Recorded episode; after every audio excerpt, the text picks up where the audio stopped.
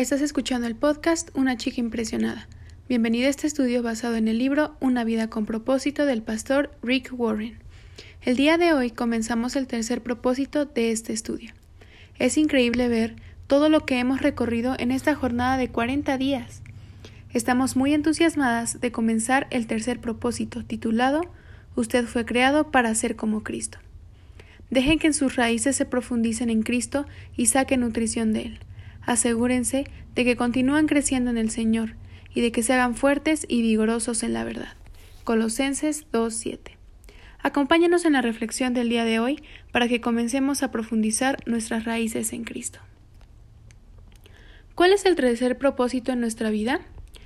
El plan de Dios desde siempre ha sido hacernos a semejanza de su Hijo, por lo que nuestro propósito número 3 es nosotras fuimos creadas para ser como Cristo, lo cual representa un gran privilegio y nos da dignidad.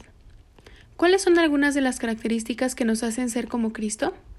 Somos seres espirituales, pues nuestros espíritus son inmortales. Somos seres intelectuales, pues podemos pensar y razonar. Somos relacionales, podemos dar y recibir amor verdadero. Tenemos conciencia moral, pues podemos diferenciar entre el bien y el mal. Sin embargo, la imagen de semejanza de Dios y nosotras ha sido distorsionada. Por ello es que nuestro Padre ha enviado a Jesús para restaurar la imagen completa que se ha ido perdiendo. Pero ¿cuál es esta imagen completa o a qué se parece?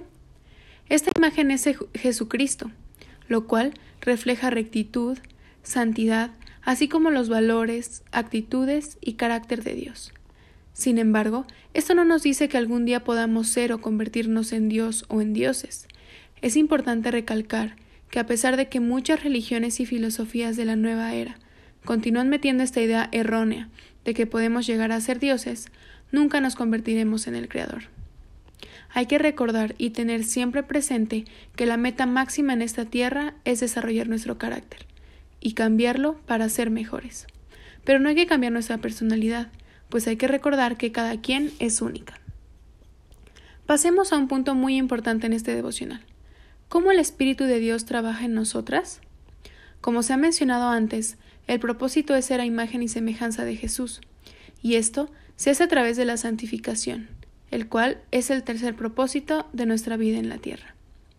La semejanza a Cristo no es producida por medio de la imitación, sino por la inhabitación. Dejemos que Cristo viva su vida a través de nosotras, porque este es el secreto. Cristo vive en ustedes. Sin embargo, Dios espera que nosotras actuemos primero. Debemos tomar nuestras debilidades y temores para ir creciendo y desarrollando esa semejanza en Cristo.